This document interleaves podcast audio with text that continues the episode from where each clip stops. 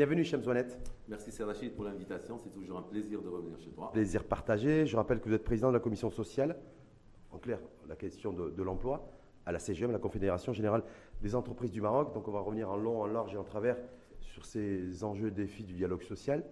Je crois savoir qu'il y avait une, rencontre, une énième rencontre euh, ce matin à, Rabat. C'était, je crois savoir, la privature, non? Avec les partenaires sociaux La réunion d'aujourd'hui était beaucoup plus dans le ministère de l'économie et des finances. C'est une réunion plus ou moins classique euh, à la veille euh, du projet de loi de finances. Mais euh, avant, il souffrait parfois d'une forme de régularité. Parfois on est invité, parfois non. Je crois que l'une des avancées du dialogue social via la charte du dialogue social, c'est de ramener cette forme de régularité dans deux réunions par an, l'une avant le projet de loi de finances et l'autre avant. Est-ce que ça veut dire qu'Hichem Zoualet, donc ce matin, c'était pas la primature, donc c'était au siège du ministère de l'économie et des finances, et euh, ce n'était pas dans le cadre du dialogue social, c'était surtout réunir les partenaires sociaux euh, avec, la ministre de l'économie et des finances et le ministère euh, sur, dans le cadre du projet de loi de finances 2023, c'est ça? Ce n'est pas du dialogue social hard en termes de contenu, en, lien avec, les sujets de l'accord social, de contenu, mais c'est une réunion importante qu'on veut et qu'on souhaite instaurer pour que, que ce soit les partenaires sociaux, centrales syndicales ou bien le patronat, puissent inputer sur le projet de loi de finances avant qu'il soit. Donc clairement, c'était les partenaires sociaux ce matin qui ont avancé, en fait, avec le, la ministre de l'économie et des finances a partagé un petit peu les grandes orientations du, du projet de loi de finances 2023. Tout à fait. Mais pas du dialogue social. Tout à fait. Non. le droit de grève, c'était pas d'actualité. Euh, le code, la modification du, ou la réforme du code du travail, l'assouplissement des législations, c'était pas d'actualité. Non. La baisse de l'IR, c'était pas d'actualité. Non. Et la hausse du SMIC et du SMAC non plus. Déjà derrière nous. Derrière vous. Mais on va, donc on va revenir sur cette charte. Vous avez dit, il y a une charte. Et on dit qu'en fait, il se dit en tout cas que, que la charte, en fait, c'est le pivot, c'est la dynamo de tout le dialogue social. Mais je lui dis, qu'est-ce qu'il y a quoi concrètement dans cette charte? Est-ce que c'est un agenda? Est-ce que c'est les engagements des différentes parties prenantes, dont la CGM, bien entendu? C'est quoi concrètement cette charte? Au fait, ce qui manquait au dialogue social, c'est ce, ce, ce, comment, cette méthodologie, ce how. On avait toujours un contenu qui est le what, mais ce qui manquait, c'est cette forme d'institutionnaliser le dialogue social à travers des rounds, une fréquence, etc. C'est ce qui a été euh, fait euh, lors des négociations du 30 avril en institutionnalisant ce dialogue social via une fréquence de deux réunions par an, dont l'une avant le projet de loi de finances pour que puisse, pour qu'on puisse tous, que ce soit partenaires sociaux, centrales syndicales ou patronat, donner des inputs, donner des idées au gouvernement avant que. Donc la méthodologie, clairement, ce qu'on dit, la méthode, c'est la charte. Ça, c'est uniquement, oui, mais ça, c'est uniquement un élément de la charte. Deuxième élément, c'est qu'on a structuré les instances de dialogue social à travers trois niveaux. Un niveau national, c'est là où on se réunit avec le chef de gouvernement dans la haute commission de dialogue social, qui permet de donner l'agenda, les grands axes. Après, il y a le, le dialogue sectoriel avec le public, le privé, pour qu'on puisse pas perdre le temps. Parfois, on est-ce que inséré. Est-ce que ça fait pas, euh, Michel Zonette, un petit peu usine à gaz On a l'impression, voilà, des rangs, des rencontres, des commissions qui se constituent. Des, Je vous donne un exemple. Le troisième niveau, c'est un niveau régional dans lequel on traite de certains sujets qu'on ne peut pas traiter lors des dialogues sociaux à l'échelle nationale. Je vous donne un exemple. Avant, dans les rangs de dialogue social, on pouvait imaginer parler de l'amélioration des revenus, de la fiscalité, euh, de la pandémie, euh, de gérer tout ce qui est hygiène, sécurité par rapport à, certaines régions, de la conflictualité dans une autre région, et ça faisait un, bazar dans lequel on n'arrive pas à, gérer, discerner entre les, axes qui doivent être récurrents de manière institutionnelle et les axes qui sont territoriaux, qui peuvent être traités dans le cadre d'un dialogue régional. Parfait, donc on va revenir, on va rentrer en, même temps dans le, dans le dur, mmh. euh, euh, avec vous déjà, grosso modo, le climat, ça se passe comment entre le patronat et les syndicats? Parce que je crois que les pouvoirs publics, le gouvernement euh, trace un petit peu, et là pour créer les conditions, en tout cas, d'un échange et d'échanges constructifs entre les partenaires sociaux, à savoir le patronat et les syndicats. Est-ce que globalement aujourd'hui, euh, on est le 22 septembre, est-ce que ça se passe bien? Est-ce que tout le monde est franc jeu Est-ce qu'il n'y a pas le risque d'être, parce que vous avez fait beaucoup de sorties médiatiques en disant nous, le, patronat, on a fait l'effort, on a respecté nos promesses, celle d'augmenter le SMIG et le SMAG. Maintenant, on attend que les, les syndicats soient aussi euh, euh, respectent également leurs engagements. Est-ce que vous avez, est-ce que tout ça, tout se passe bien pour le moment? Le, climat est bon et euh, dans, l'ensemble des, des, rangs de dialogue social, les relations centrales syndicales patronat ne souffraient pas d'une confrontation dure mais il souffrait beaucoup plus euh, d'une confrontation entre centrale syndicale et gouvernement. Et on ça, subissait les méandres. Ça, c'était le gouvernement précédent, Otmani, et le gouvernement Métier. Tout à fait. Là, au contraire, on ressent euh, une véritable dynamique donnée par ce gouvernement, une vraie prédisposition des différentes parties. Je rappelle qu'il y a trois parties le patronat, les centrales syndicales et le, gouvernement. en tant qu'employeur, qui est la fonction publique, et puis le gouvernement en tant que médiateur qui gère ce tripartisme. Et les, conditions sont franchement bonnes. En même temps, vous dites dialogue social, donc vous dites que le climat social aussi est bon, c'est ce que vous dites, oui. Mais je veux dire, est-ce que, en même temps, il y a quand même des points de divergence importants entre le patronat et les syndicats? Euh, le, climat est bon ne veut pas dire qu'on n'a pas des pierres d'achoppement, qu'on n'aura pas des, sujets de confrontation sur lesquels on risque d'être assez, assez dur les uns aux autres. Qu'est-ce que vous appréhendez, vous, au niveau du patronat Et vous, Hichem Zenet, en tant que président de la commission euh, sociale, où est-ce que vous considérez que ça, va être, que ça va coincer, que ça va être compliqué avec les syndicats Est-ce que c'est l'instauration d'un cadre juridique pour le droit de grève Est-ce que c'est l'assouplissement du code du travail Est-ce que, voilà, Où est-ce que vous pensez qu'il y a, y a des sujets de véritable, de véritable tension pour être honnête avec vous, les premiers éléments qui, qui font jaser d'abord euh, le patronat, c'est le non-respect des engagements et le non-suivi des accords sociaux. C'est ce qu'on a vécu et reçu comme euh, sentiment durant les derniers accords sociaux signés. Avec ce gouvernement, et vous avez vu euh, comment le, le, rang 2 a été entamé, et mmh. le, le là a été donné par le chef de gouvernement, et on, vient de recevoir euh, des convocations aussi bien pour la réunion d'aujourd'hui sur le PLF que la réunion de demain sur le dialogue social. On ressent un vrai focus sur le le et le follow-up, le suivi. C'est quoi la réunion de vendredi? Demain, vous étiez en réunion ce matin au ministère des La réunion, la réunion de vendredi, demain, réunion de vendredi, c'est les axes qu'a mis le chef de gouvernement dans la, haute commission du dialogue social du deuxième round, dans laquelle on a fixé trois axes sur lesquels on devra négocier de septembre à janvier 2023 septembre, janvier 2023, c'est-à-dire il y a un target, une échéance à janvier 2023. Est-ce que janvier 2023, par exemple, il, faudra que le, il faudra que le cadre juridique soit posé sur le droit de grève Est-ce que c'est ça l'échéance?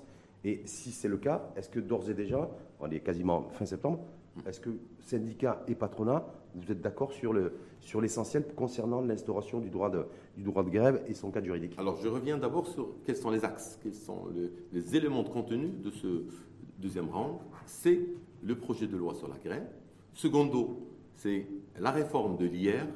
Et troisièmement, c'est la réforme des caisses de retraite. Alors, pour répondre à, votre question sur euh, la loi sur la grève, on aura demain une première réunion sur l'ordre du jour, comment il mhm. va être priorisé, et sur la méthodologie. Et euh, je crois que. Euh, Est-ce qu'aujourd'hui, vous, considérez, parce que je rappelle les choses honnêtes, il y a cette fameuse expression, un vieux de la vieille, ça fait très longtemps que vous êtes dans les rouages où de ces relations patronat-syndicat, de par aussi vos responsabilités peut-être professionnelles euh, également.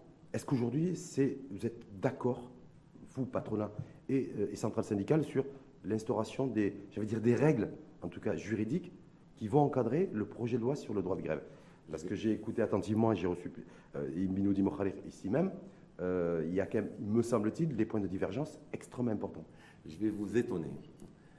Je vais vous étonner en disant que la réglementation de l'exercice du droit de grève euh, remonte à, la première constitution, 62, qui a à peu près maintenant 60 euh, ans, sur laquelle euh, on disait que le droit de grève reste garanti, mais une loi organique viendra en déterminer les conditions de son exercice. C'est-à-dire définir le cadre.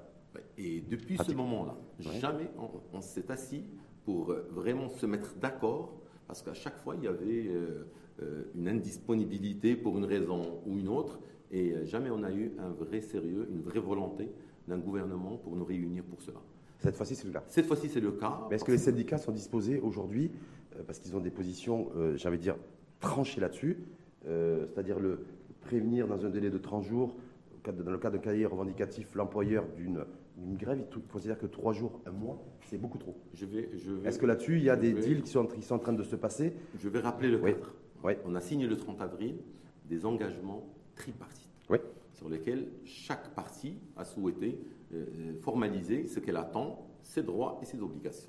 Parmi donc, les obligations et les droits figure la promulgation de la loi sur l'exercice du droit de grève. Donc il y a un engagement de s'asseoir et discuter. Donc ceci. Est-ce que ça c'est un engagement suffisant? Parce que D'abord c'est le cadre et, la méthodologie et le follow-up, le suivi fait en sorte qu'il y a cette rigueur de tenir. Les centrales syndicales ont signé ce document-là et ils respectent cette, cette échéance, ils vont s'asseoir. Bien sûr, il y a un sujet qui précède cet épisode, qui est le sujet d'un projet de loi sur la grève qui était déposé par euh, l'ancien gouvernement dans le, Parlement et avant de le déposer, il a suivi une méthodologie dans laquelle, il, comme c'est une loi organique, il doit le faire valider par le Conseil de ministres présidé par Sa Majesté et ça a été fait en septembre 2016. il a déposé un projet de loi. parce que la loi 97-15, c'est ça? Tout à fait, parce que notre constitution ne peut être parachevée, celle de 2011, que si l'ensemble des lois organiques sont promulguées. Et c'est la dernière loi organique qui ne l'a pas été, et il a été prévu qu'elle soit avec un deadline qui est le mandat qui suit, la fin de la. Est-ce que ça veut dire que déjà en 2016, donc les, syndicats étaient, étaient d'accord sur les points essentiels non, non, au contraire, au contraire, voilà, c'est pour ça que je vous dis. Au contraire, la démarche suivie par l'ancien gouvernement, c'est une démarche qui a hérité les centrales syndicales. Oui parce qu'ils ont déposé un projet de loi sans qu'il y ait une vraie concertation, alors qu'en général, en matière sociale, le Maroc a eu cette tradition de négocier l'ensemble dans le cadre d'un consensus et de... Puisqu'il n'y a pas eu de la part de, de, l'ancien gouvernement cette prédisposition à négocier, ils ont... Et comme il y a ce délai qui le couperait, qui doit tomber avant la fin de leur législature, de, le, faire euh, parvenir au Parlement pour trancher, ben, ils ont fait cette démarche-là. Nous, on est neutre dans les deux démarches. On est open pour le, négocier from scratch, from zero, et on est open de discuter n'importe quelle version déposée au Parlement. on reste un petit peu, si vous permettez, sur, juste sur le, projet de, droit de grève qui doit être déposé, en tout cas toutes les, toutes les forces vives, à savoir les, forces syndicales et, le patronat doivent se mettre d'accord pour qu'en janvier ce soit réglé. Parce qu'il y a vraiment un échéancier qui a été mis en place sur le délai de 30 jours effectif aujourd'hui euh, pour, euh, pour que les, les, euh, en cas de ah. grève dans une entreprise, l'employeur se doit d'être prévenu un mois avant avec un cahier revendicatif et un mois à date de réception. Il faut les syndicats, les syndicats n'en veulent pas de ça. il faut Ils trouvent que c'est trop long. Il faut qu'on détermine bien hum. et on explique bien les mots. Hum. cette façon de, de négocier avant de lancer un moteur de grève est une recommandation de l'Organisation internationale du travail. Et ce n'est pas une obligation avant de lancer, euh, c'est-à-dire dans le préavis, c'est une période. Non, ça n'a rien à voir avec le préavis de grève. C'est-à-dire n'importe quel sujet qui risque d'aller vers une grève devra faire l'objet d'un débat, d'un dialogue interne à l'entreprise à travers les institutions représentatives du personnel. C'est pour ça qu'on a des délégués du personnel, des représentants syndicaux et un comité d'entreprise. Il faut le faire fonctionner sur le sujet. Sauf que les forces syndicales considèrent que 30 jours, ils ne sont pas d'accord, ils veulent deux, semaines. Est-ce que le patronat accepterait un deal avec, le, avec, avec les centrales syndicales, c'est-à-dire de ramener de 30 à 15 jours, par exemple, hein, je sais pas, je dis. Euh, tu concèdes très bien avec moi qu'on ne va pas négocier tout de suite. On n'est pas en train de négocier, mais est-ce que, le patronat est prêt à faire des concessions à ce niveau-là? On, est, on est, prêt à avoir un package qui se respecte en termes de minimum, mais on n'est pas, euh, je dirais, dogmatique pour vous dire on veut un mois. Non, non, on est loin de là. rien n'est figé. Ce projet, cette proposition-là a été faite par l'ancien gouvernement. Nous nous sommes ouverts à négocier dans le cadre de plusieurs points, pas que ce point-là, un package qui se respecte et qui défend les droits aussi bien vous êtes prêt à lâcher d'un côté, mais d'un côté récupérer de l'autre. Est-ce que sur la ponction, la ponction de, sur salaire pour les grévistes durant la période de grève, est-ce que vous êtes pour que le fait qu'elle soit, que ce soit maintenu? Alors que ce, point-là ne, relève, pas du projet de loi sur la grève. Ceci relève euh, de ce qu'on appelle un contrat synalagmatique entre un employeur et un salarié. Il n'y a point de salaire s'il n'y a pas de travail. Hmm. Et ceci est normal. Et dans le privé, ça existe depuis. Est-ce que ça, c'est la liberté syndicale? Parce que les syndicats avancent que ça, c'est une atteinte à la liberté syndicale. La liberté syndicale est une liberté qui vous concède le droit d'appartenir à un syndicat et, de, euh, au nom de ce syndicat, déposer vos, vos, doléances et négocier. Et lorsque vous ne travaillez pas il n'y a point de salaire, c'est le contrat de travail qui régit cette relation. Et ça existe dans le secteur privé depuis belle lurette. Dans la fonction publique, à un certain moment, ça n'existait pas. Et depuis le gouvernement qui a précédé celui-ci, il a ramené juste les choses à leur ordre. On ne peut pas payer des journées qui ne sont pas très. Et concernant le point sur l'interdiction à l'entrave de, de, liberté de travail pendant la grève, d'ailleurs, ici même, il y avait Nesrine Rouden qui est avocate que, je, vous connaissez. Bien sûr. que vous avez suivi son, le, débat. Qui disait qu'il y avait des la possibilité aussi pour que ce soit du ressort pénal. Et que ça, ça avait bloqué aussi les syndicats. là-dessus. Donc la pénalisation pour toute personne qui entraverait éventuellement la liberté de travail pendant euh, une séquence de, Alors, de grève. encore une fois parce que tout ça, C'est-à-dire, le risque, c'est d'aller en prison. non, tout ça est Ouais. didactique et, et- et mérite une pédagogie. Mhm. Euh, le fait d'entraver les accès au lieu du travail ne relève pas du droit social ni du droit du travail. Il relève déjà du code pénal Ouais. et ça existe déjà. Comme interdire quelqu'un de rentrer dans une administration, interdire quelqu'un de sortir ou bien de rentrer chez lui, interdire quelqu'un de rentrer, de circuler librement. Le droit de grève, c'est un droit de ne pas venir travailler. Et non pas un droit d'empêcher les autres de travailler. Mais cette menace-là de, de- d'avoir recours au droit et au code pénal euh, pour et éventuellement parce que je suis en grève et donc je voudrais embêter mon employeur de, de- de rejoindre le site, de- le site ou, ou certains de mes collègues et que tout, tout de suite bas- basculer sur le code pénal, c'est, c'est- ça gêne fortement les, les- les syndicats. Ça existe depuis belle lurette en Maroc. Et est-ce que vous considérez, euh, c'est Rachid, Hum. que le droit de grève vous confère le droit d'interdire à d'autres personnes de rentrer ou, bien d'interdire une sortie de marchandises qui est destinée à l'export Mais- Et donc les risques de pénalisation en termes de, de pénalité et de retard peuvent fermer une PME. Mais- Vous avez le droit, en termes de droit de grève, de ne pas travailler. Ça, on ne le discute pas. Et même en tant qu'employeur, on va le défendre. Comme on va défendre la liberté de travailler et le droit des Donc employeurs, vous êtes le droit vous- des grévistes et donc le droit vous, des Michel. Zonette, vous êtes pour la pénalisation du, de- pour celles et ceux qui empêcheraient euh, un employeur de rejoindre son entreprise ou des travailleurs qui souhaiteraient ne pas faire grève et rejoindre l'entreprise. Vous dites oui, effectivement, ça doit être pénalisé. Je Allez, suis, pour, je suis pour ceux qui ont conçu le code pénal au Maroc. Hum. Je suis pour ceux qu'il n'y ait pas d'anarchie, d'empêcher. Est-ce que vous, vous pouvez imaginer d'être empêché de rentrer dans votre, dans votre boulot ou pas? Si c'est fait pacifiquement. Pa- Pacifiquement, ça Je veut dire bloquer les entrées-sorties. Hum. Est-ce que si on bloque une, une, une, une, une, une- une- une marchandise de sortie ou bien d'entrée, ou bien des salariés qui veulent travailler, est-ce que vous, vous, vous concédez avec moi que c'est, que c'est fait pacifiquement? On ne doit pas euh, glisser du droit de grève Donc j'ai bien à, une anarchie. Donc j'ai bien compris qu'Hichem Zouanet là-dessus et le patronat ne fera, n'est pas prêt à faire de concessions sur, avec les centrales syndicales sur ce point-là. Je, je vous dis que c'est un sujet Oui. qui, ne, qui ne relève pas du droit de travail et qui Hum. ne relève pas du droit social, mais qui relève du code pénal parce qu'il s'agit de, de- de- de- faire régner l'ordre dans un pays. Globalement, Et, avant, et- et indépendamment des syndicats, hein. N'importe quelle personne qui avant- voudrait de passer, bloquer des accès, ben, il tombe dans. avant dans de passer les sur, la, sur la, baisse, la, baisse, euh, la baisse de l'IR, la réforme des, des régimes de retraite et peut-être aussi l'assouplissement du Code du travail via la- les législations qui sont prévues en matière d'assouplissement. Sur, les, sur, le, sur le dernier point sur la grève, parce qu'en faisant des recherches, je me suis rendu compte que les, le 25% des cas de grève, euh, c'est-à-dire une grève sur 4, 5, c'était pour des retards de paiement de salaire. Est-ce que ça, ça ne met pas l'index des employeurs qui ne payent pas à temps ou comme il se doit, même s'il y a toujours un peu de retard, leurs salariés, et que du coup, ben, les salariés en font légitimement grève? Est-ce que c'est un point là-dessus où vous êtes à l'aise euh, Parce que voilà, ça c'est.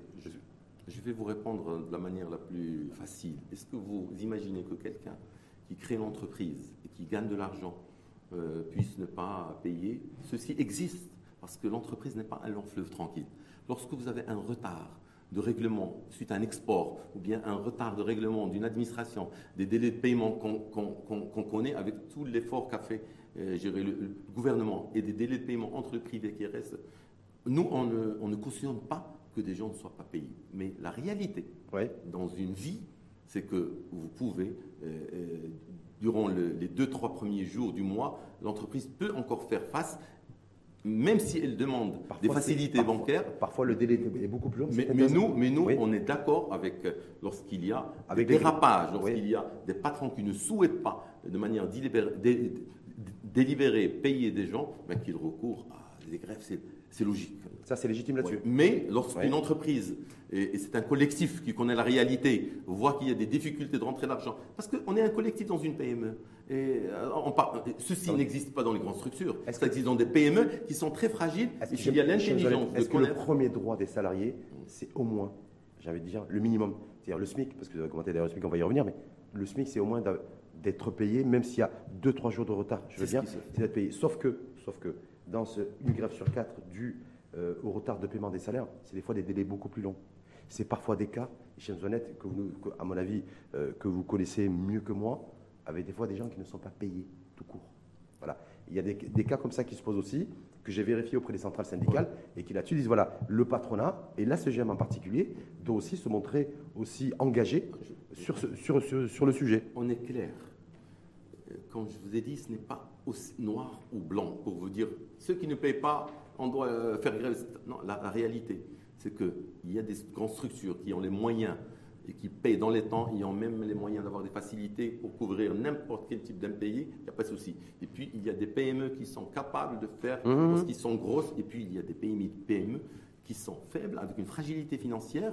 Lorsque la mauvaise foi est là pour ne pas payer, nous n'avons aucun état d'âme pour pénaliser l'employeur qu'ils fassent grève, ils sont légitimes. Mais lorsque l'employeur souffre avec des dépaiements, et, en général, les, délégués des salariés, les représentants syndicaux vivent avec l'entreprise, et moi j'ai vu plusieurs entreprises dans lesquelles il y a des retards dans les, les recettes de l'entreprise, et à chaque fois ils privilégient de payer euh, les, les smicards, les, bas salaires avant de se payer eux-mêmes. Et j'ai vu même des cadres attendre 2-3 mois Bien sûr que nous, on souhaiterait que tout le monde soit payé, mais la réalité est tout autre. Parce que les syndicats vous attendent au virage là-dessus. Ils souhaiteraient un engagement très ferme, en tout cas. Je ne sais pas si vous l'ont, ils ont certainement échangé avec vous déjà là-dessus. Juste avant de passer nous, sur. Nous, nous on est ouverts. Il ne faudrait juste pas que des solutions euh, qu'on qualifierait de miracles pour que les gens soient payés, c'est-à-dire faire une grève pour bloquer une entreprise lorsqu'il n'a pas les moyens de payer. Mais si c'est la solution pour que les gens soient payés, nous sommes pour. Mais si c'est un autre élément pour la rendre encore plus fragile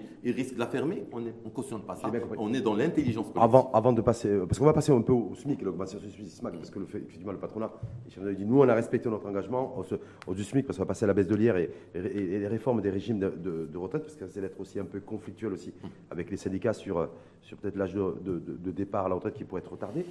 Euh, un point. Alors, je ne sais pas si ça a été prévu dans le dialogue social. Euh, ou les échanges sur les salariés non déclarés à la CNSS. Parce qu'on est encore un peu sur les salaires, sur le droit de grève. Est-ce que là-dessus, parce que quand on voit les bordereaux de la CNSS, ça fait froid dans le dos. Voilà. Mm. Donc je me dis, voilà, est-ce qu'il y a, euh, est-ce que le patronat, est-ce que d'abord, il y a ça fait l'objet d'échanges avec les centrales syndicales et avec, euh, sous l'impulsion du gouvernement et des pouvoirs publics, dans la perspective, bien entendu, de la couverture, de la mise en place de la couverture généralisée et, et les régimes de retraite aussi, pour celles et ceux qui n'ont pas d'allocation ou de filet euh, social. Nous sommes alignés avec les centrales syndicales sur d'abord tout, tout, un pan d'économie où il y a à peu près 4 millions de personnes qui travaillent dans l'informel, mhm. qui sont les premiers, euh, euh, freins, le premier obstacle à, au développement et à la croissance d'un secteur privé d'une façon normale. Maintenant, dans le secteur privé qui est structuré, il y a certaines entreprises, et c'est sûr qu'ils ne sont pas dans les rangs de la CGM, c'est des pays mi-PME qui parfois soit le font de manière délibérée, soit ne le font pas de manière délibérée. Lorsqu'il y a une évasion, que ce soit fiscale ou sociale, la CNSS, on la condamne avec euh, des mots forts. Et nous sommes des administrateurs de la CNSS. La CNSS, ceux qui payent les deux tiers des cotisations de maladie et retraite, ce sont les employeurs. Et ceux qui payent 100% des allocations familiales, ce sont les employeurs. Et lorsqu'il y a, euh, euh, un déséquilibre, c'est toujours l'employeur, avec un effort parfois de l'employeur lorsqu'il y a deux tiers, un tiers. Et c'est pour ça qu'on condamne. Mais est-ce que c'est un, sujet de discussion aujourd'hui au niveau du dialogue social? Parce qu'il n'y a rien à filtrer pour l'instant, en tout cas au niveau des, de tout ce qui a pu être dit officiellement, sur comment faire en sorte aussi d'élargir l'assiette des cotisants à la, à la CNSS. Parce qu'aujourd'hui, c'est 3,5, 3,6 millions de personnes, une population active de, de plus de 11 millions. Ça veut dire que grosso modo, il y a plus de 60, il y a plus de 60, 65% des, gens qui travaillent, voire 70%, qui ne sont pas déclarés à la CNSS et qui, et qui donc du coup n'ont aucune couverture. La, la, la, on dit la CGM, nous, toutes les entreprises, on déclare leur salaire. Dans le cadre du dialogue social, parmi les éléments que la, la CGM a concédé avec euh, beaucoup de fierté, c'est le fait de réduire le seuil d'accès à, à, une pension de retraite à 1320 jours. Ceci contribuera dans le chantier royal de la réforme de la protection sociale à faire bénéficier énormément de, de, salariés qui ne touchaient pas de pension à avoir une pension maintenant proportionnelle. Qui pourrait être de combien la pension? Parce que là, on n'a pas les chiffres, on n'a pas les montants. Et, en fonction des cotisations. Des années de cotisation. des années à partir de 1320. Avant 1320, il y avait encore une injustice qu'au niveau du conseil d'administration de la CNSS, qu'on l'a enlevé dans le cadre du dialogue social aussi, qui est si jamais on n'atteint pas les 1320, avant, on ne donnait que que les cotisations euh, salariales. Et ceci, il faut rendre à César ce qu'appartient à César. C'est le gouvernement d'Unkiran qui l'a mis parce qu'avant, le salarié devait attendre et chercher à travers une assurance individuelle de, cotiser. Maintenant, s'il n'atteint pas le seuil de 1320, il prend les deux types de cotisations, patronales et salariales. Et pour répondre à votre question, la solution viendra par l'élargissement de l'assiette via l'intégration progressive de l'informel. On n'est pas pour j'irai enlever l'informel, euh, on parle de 4 millions, il faut que, euh... que gouvernement, patronat et centrales syndicales euh, j'irai mettre le, euh, énergies, parce que ce n'est pas un sujet facile, et à chaque fois, une des parties a pris l'initiative, il n'a pas trouvé parfois de soutien, mais cette fois-ci, c'est dans une démarche collégiale qu'on doit intégrer de manière progressive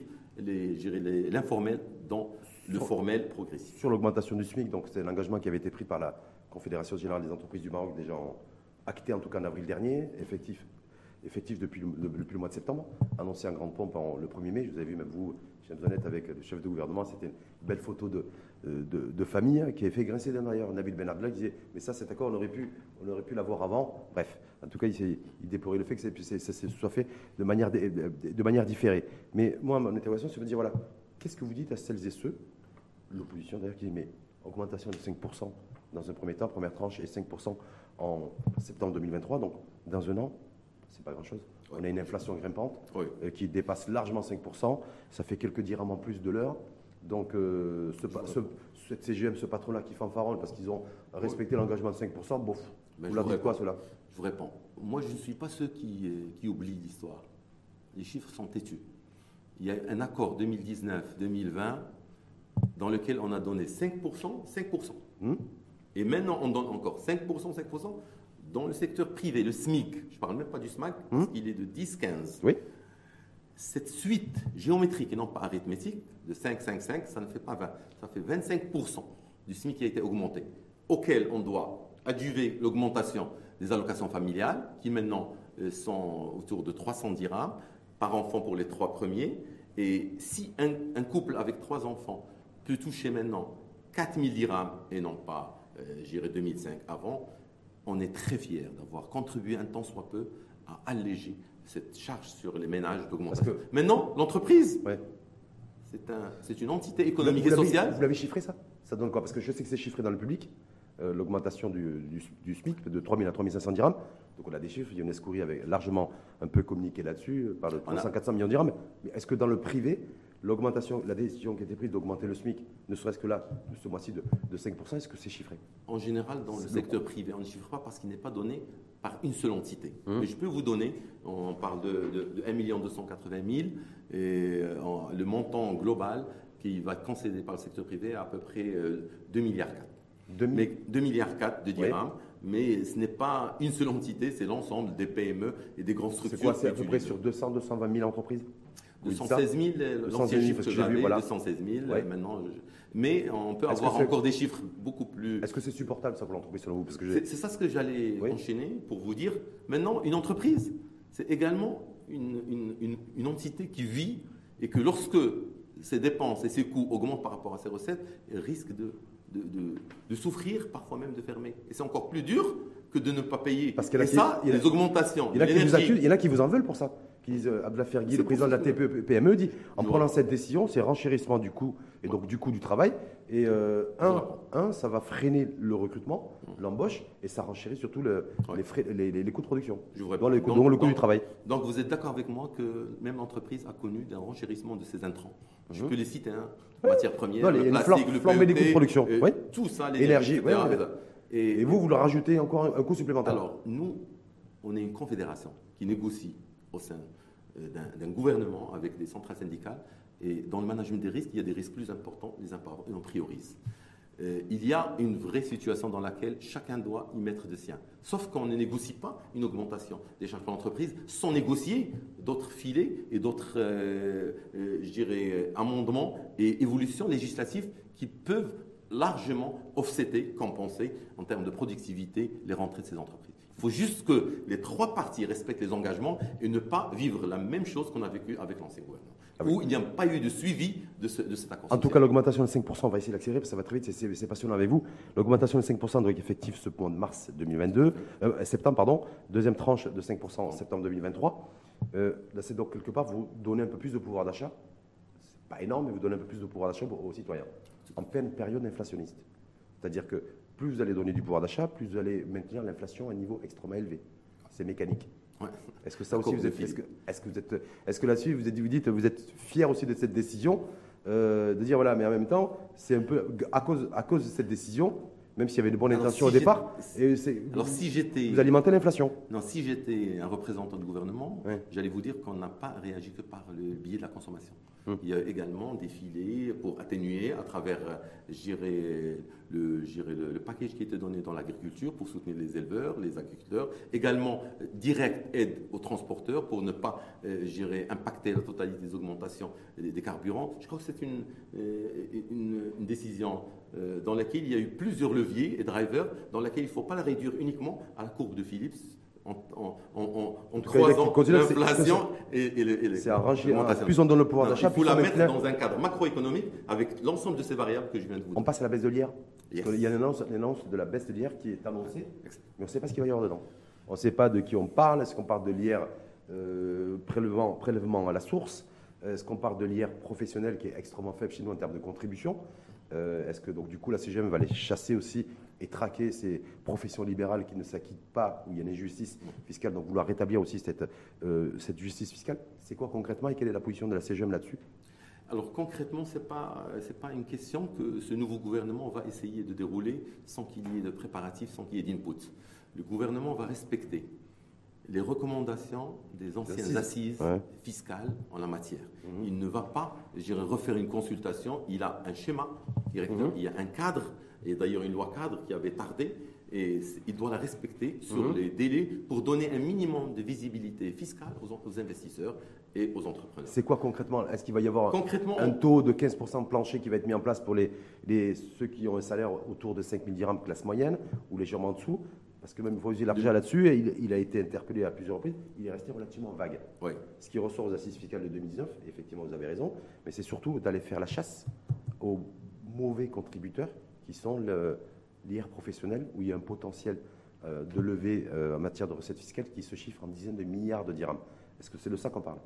En tout cas, ceux qui, ont, qui, vont nous présenter ça, c'est le ministère du Budget. Mhm. Euh, ce qui est sûr, c'est que on va essayer de, de, de, faire bénéficier de cette mesure les bas salaires, ce qui est mhm. logique. C'est quoi les bas salaires à des classes moyennes, parce que les bas salaires, ils sont déjà les smicards, ils ont vu euh, revalorisé de 5%, et puis également de 5% l'année prochaine. On a également les retraités dont on n'a pas parlé au niveau de la CNSS, qui a eu une augmentation de leur pension de 5%. Donc ce gouvernement, certainement, va essayer de toucher une classe moyenne qui n'a pas encore bénéficié d'une mesure, sans pour autant, et ça a été notre demande, mmh. toucher les, taux marginaux, c'est-à-dire euh, les 38% on ne doit pas euh, faire des, salariés qui sont touchés par le taux de 38% une, variable d'ajustement pour rentrer dans l'équilibre fiscal. Quand, par on contre, quand on a la moyenne de 10 000 dirhams par mois, par exemple, vous savez, ceux qui nous regardent et qui sont peut-être concernés, le taux de, prélèvement fiscal, de pression fiscale est de 38%.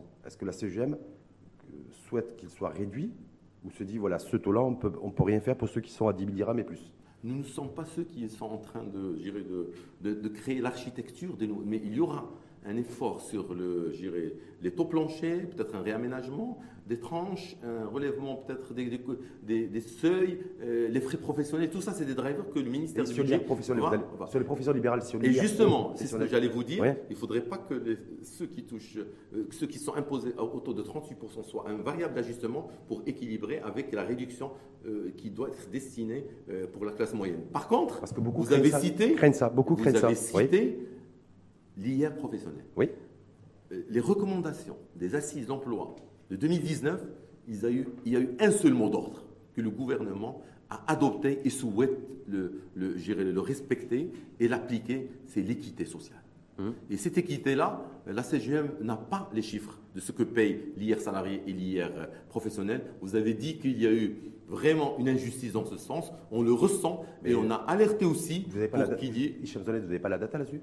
Non, on n'a pas, on, la DGI. L'IR prélèvement à la source. On n'a pas la DGI. L'IR prélèvement à la source, la contribution elle est quasiment identique à celle de l'IS, des entreprises. D'accord On est autour de 50 milliards de dirhams. L'IR professionnel, c'est largement en deçà. Euh, donc on est, on est, d'accord là-dessus. La contribution de l'IR professionnel dans l'IR, dans l'offre, elle est très faible par rapport à ce que. Mais attends, il y a un effet volume. Hum. Parce qu'on n'a pas les mêmes salariés que hum. Mais quand bien même on compare des pommes à des pommes, il faudrait qu'il y ait une équité.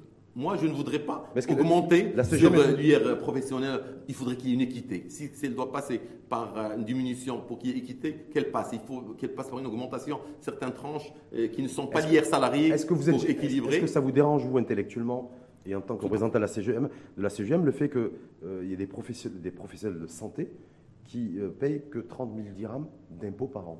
Est-ce que ça, ça vous dérange, alors qu'un salarié du public, un salarié dans le secteur privé, qui touche minimum 10 000 dirhams, il est à 38%. Euh, et, donc, du coup, il paye non, non seulement fois deux ce que paye non, non seulement ça nous dérange, oui. mais quand il y a des proportions énormes, ça nous scandalise. Et logiquement, ceux qui ont les datas pour voir ce que paye quelqu'un dont on prélève et on ponctionne à la source, et ceux qui sont sur la base du déclaratif ou bien d'estimatif, c'est eux qui ont la responsabilité de cette équité sociale et je vous assure qu'il y a une bonne volonté de réduire cette inéquité parce qu'on ne peut pas tout mettre sur le dos de ce gouvernement. Mais les gens qu'on a vus, euh, les, déclarations vont dans le sens de cette équité-là et je crois qu'on va trouver, sans pour autant qu'on touche à une enveloppe globale. Je rappelle qu'entre l'IS, la TVA et l'IR, si on rajoute la conservation, ce sont les recettes. En tout cas, la position de la, des, centrales syndicales là-dessus, c'est déjà ils sont pour ils se disent, bon, l'augmentation du SMIC, d'accord, ok, c'est gentil, mais nous, on voulait une augmentation générale des salaires, dans un premier temps. S'ils n'arrivent pas à obtenir ça, apparemment, c'est mal parti, mais c'est au moins baisser la pression fiscale pour redonner un peu de pouvoir d'achat aux populations. Et, la CGM, en préparant votre venue, je n'ai pas trouvé une position tranchée, la CGM, là-dessus. Non, non, c'est clair. vous n'êtes pas pour la, je suppose pas pour l'augmentation générale des salaires, mais est-ce que vous êtes pour une baisse de la pression fiscale? C'est clair chez nous, c'est très facile. Oui. On a deux catégories. On a mmh. des gens des SMICAR, mmh qu'on négocie l'augmentation lorsque les conditions euh, nous poussent à le faire. Et puis, nous avons, au-delà du SMIC, des salariés qui travaillent dans des entreprises. Mhm. Lorsqu'ils sont grandes, lorsqu'ils sont moyennes, il y a des augmentations annuelles pour ceux qui ont les moyens de le faire. Mhm. Il y en a d'autres qui ont des conventions collectives qui donnent beaucoup plus que le Code du travail. Et mhm. tout ça se fait par secteur. Malheureusement, euh, ces, conventions sectorielles euh, ne sont pas euh, très développées au Maroc par rapport à d'autres, mais quand bien même on n'a pas une convention sectorielle, on a des accords sociaux annuels, etc. Donc pour le secteur privé, il n'y a pas matière à discuter. L'entreprise est un, est, une, est, un écosystème qui vit en fonction de, d'un équilibre entre les recettes et, et les... On n'est pas l'État.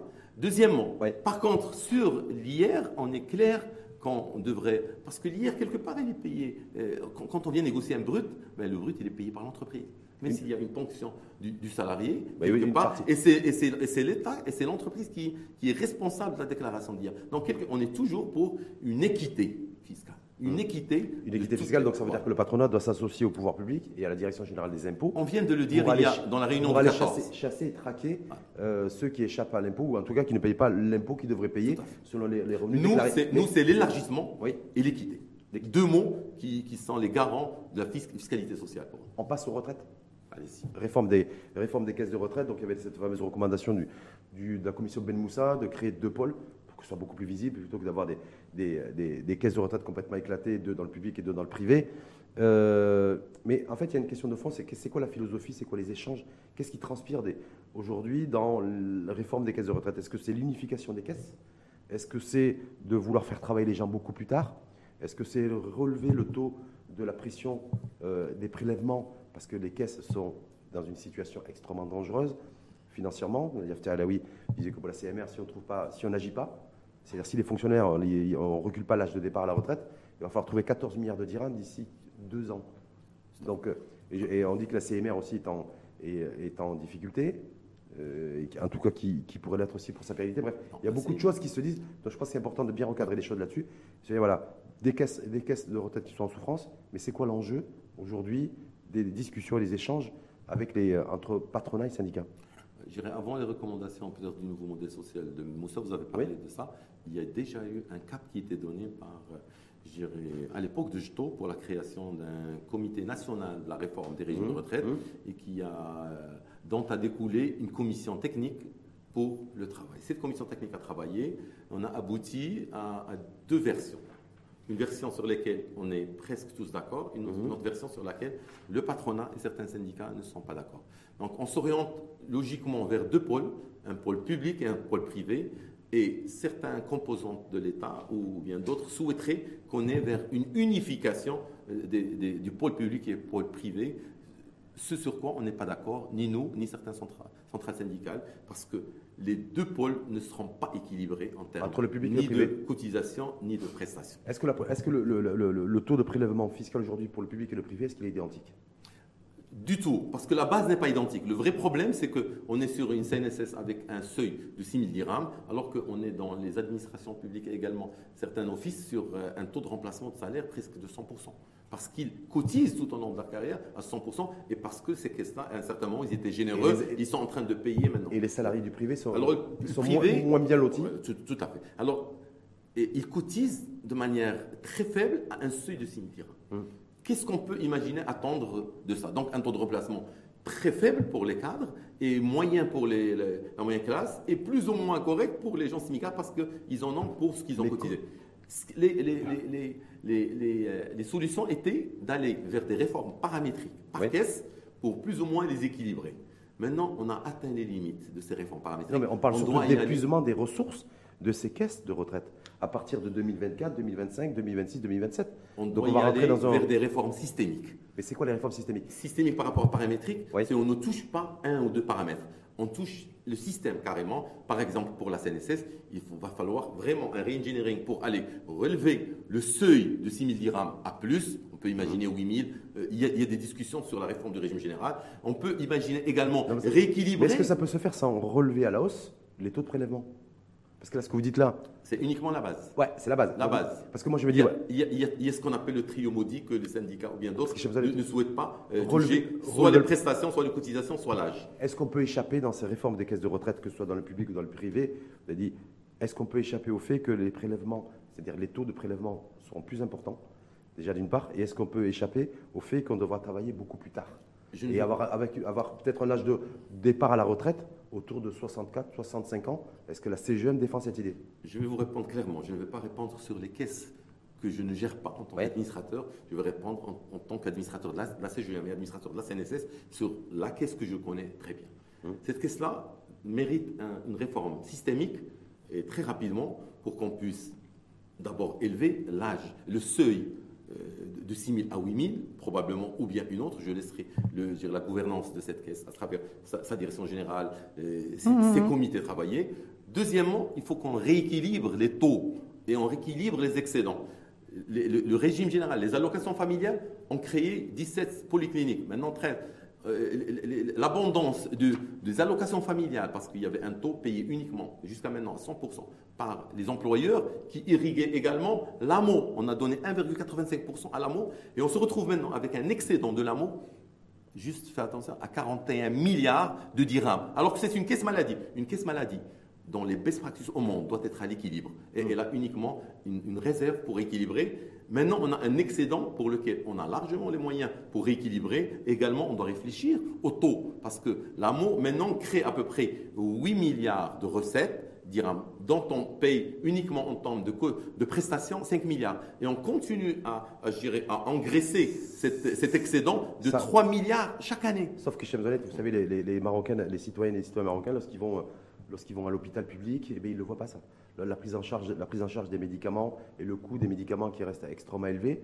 Euh, donc, vous dites, voilà, il y a des excellents d'un côté et de l'autre, sauf que, sauf que la réalité, j'avais Ça, c'est une problématique qui relève de la nomenclature des prix médicaux. Et c'est un sujet qui doit, donc l'ANAM, qui est l'agence de régulation, doit réunir le public et le privé et les caisses, mais ça tarde, je ne sais pas pourquoi. Est-ce que la CGM, mais on a les moyens de bien revaloriser et bien traiter en termes d'amour nos est-ce que la CGM a une position, une fois de plus tranchée, sur l'âge de départ à la retraite dans le cadre de cette réforme? Parce qu'on peut paramétrique systémique, effectivement, il y a beaucoup de choses qui se disent, mais voilà, se dire, voilà, vu l'état des. c'est quand même hallucinant, c'est toutes les caisses qui sont quasiment déficitaires, il y a une menace d'épuisement des réserves. Donc on est sur des, choses extrêmement sérieuses. Je vois épuisement des réserves à partir de 2028 pour la, pour la CMR. Donc, euh, c'est bah, public, oui. la, la, CGM est ouverte parce que parmi les, les, éléments paramétriques, il y a l'âge aussi. Et on souhaite juste d'abord traiter ces différents excédents pour redonner les rééquilibres à des taux qui sont générés par l'un des compartiments de la CNSS, qui sont les allocations familiales, mmh. rééquilibrer entre le régime général et gérer les allocations familiales, parce qu'on utilisera également les allocations familiales pour voir le rééquilibre rapidement. Et si il le faut, on n'est pas contre. D'abord, j'applaudis, je respecte le sérieux et le courage de ce gouvernement qui veut prendre à bras le corps cette réforme.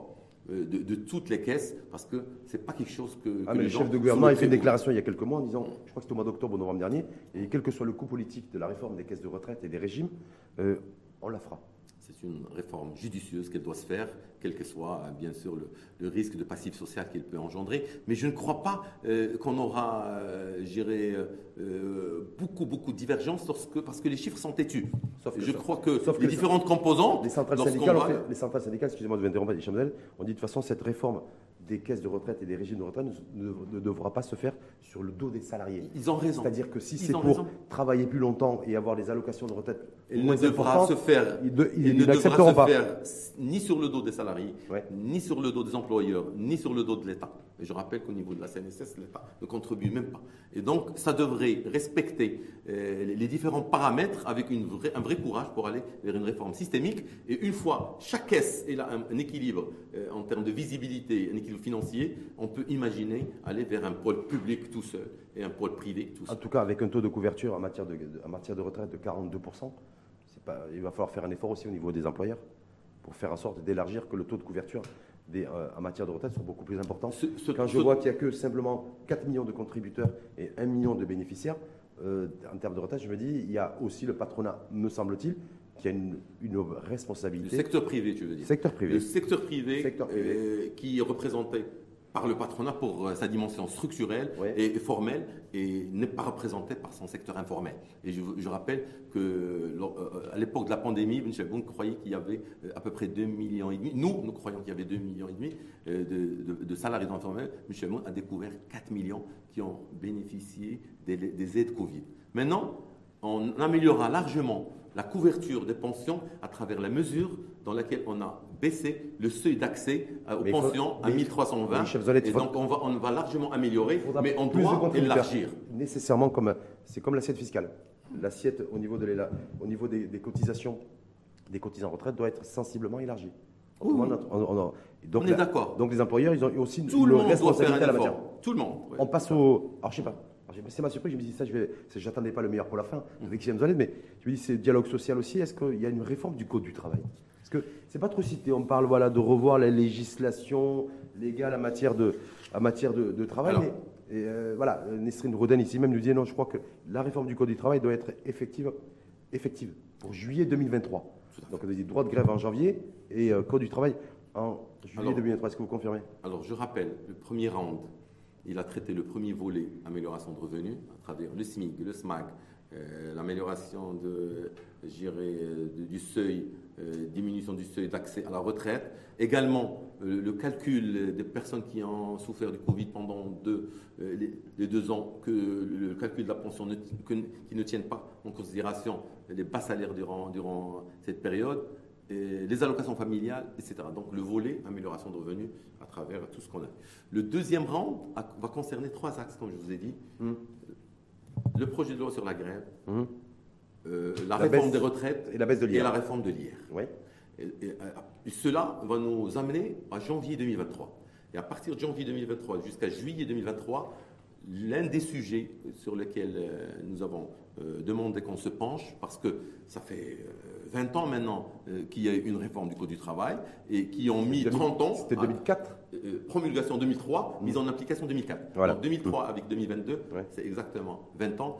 Et lorsque, nous, on a mis 20 ans, et lorsqu'on on voit des, révolutions technologiques, industrielles, numériques bousculer notre quotidien, notre, vous voulez, contractualisation. Vous voulez instaurer le licenciement technologique?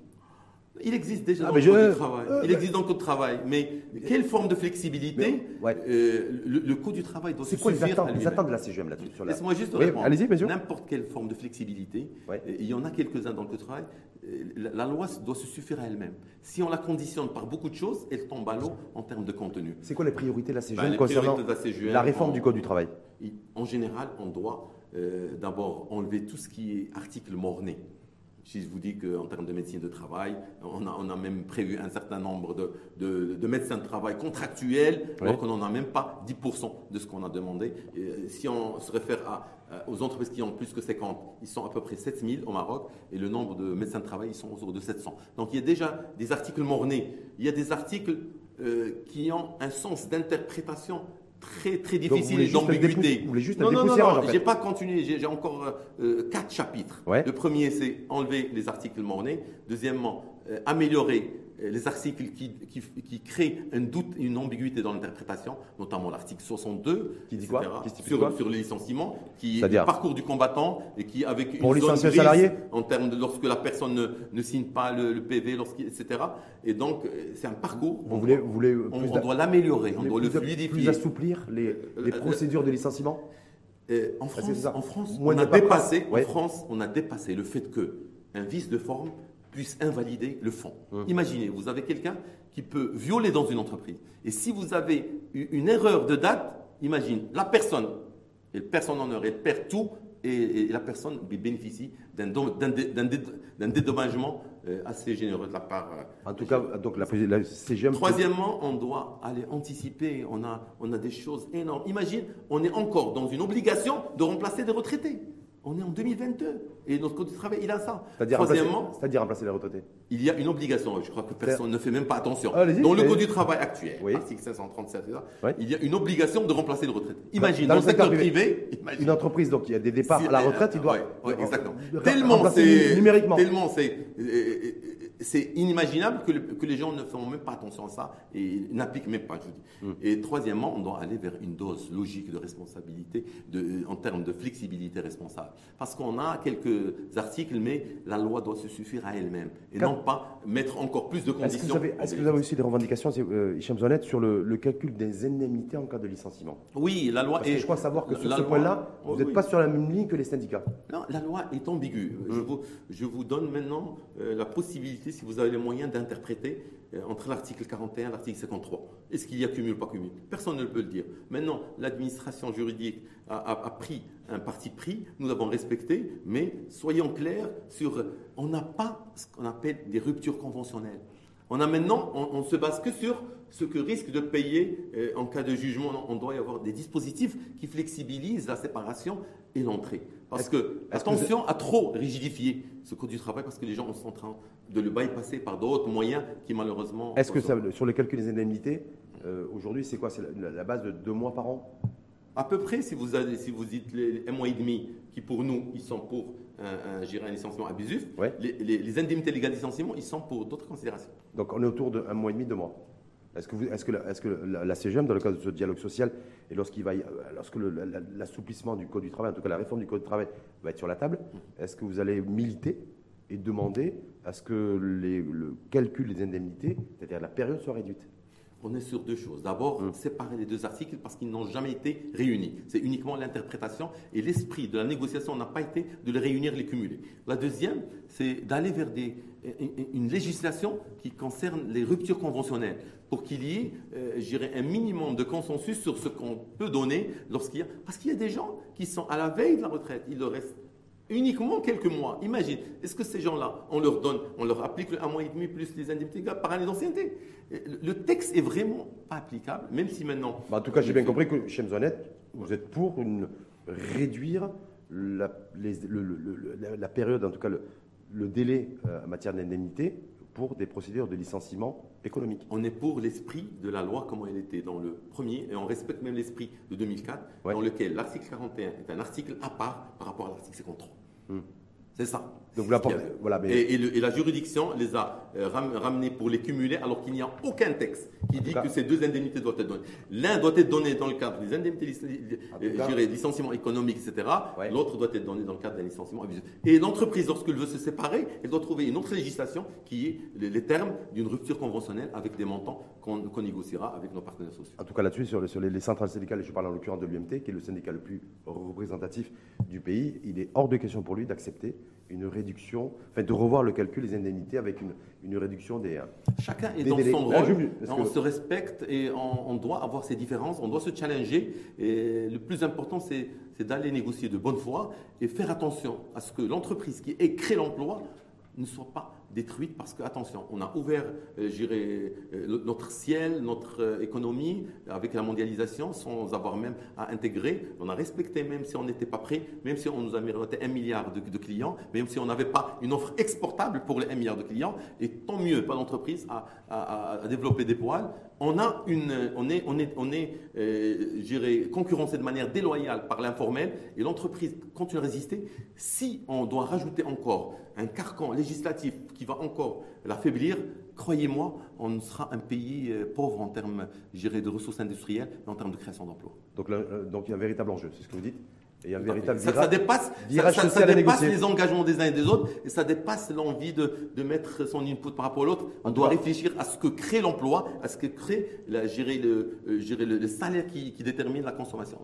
Hum. Et militer aussi pour qu'il y ait un rééquilibrage entre le, le salaire moyen dans le public qui se, qui, qui se rapproche un petit peu du salaire moyen dans le privé si vous voyez le SMIC, il est déjà plus, ils sont déjà loin par rapport au, privé. Je m'interdis beaucoup d'interférer dans le public, mais je vous laisse euh, entendre les recommandations de la Banque centrale du Maroc qui sont assez inquiets sur. Euh, non, mais en tout cas, on se retrouve avec un salaire, de, un salaire minimum plus élevé dans le public que dans le privé et un salaire moyen plus élevé dans le public que dans le privé. Alors, quand on parle de compétitivité, à part si on parle de, compétitivité de l'administration, mais. Hein, je, vous, je vous dis, certains pays euh, par exemple, la durée de travail en Tunisie, même si malheureusement il passe par des moments difficiles, mais lorsque la Tunisie était un vrai euh, pays émergent et était euh, très très agressif en termes de compétitivité, ben, ils, avaient, ils ont encore 40 ben, heures de travail pour le public et 48 heures pour le privé.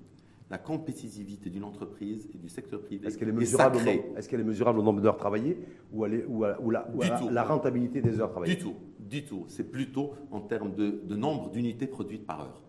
Et cela fait entrer beaucoup de choses, aussi bien la qualification, l'investissement en formation, la durée du travail, la, conflictualité, etc.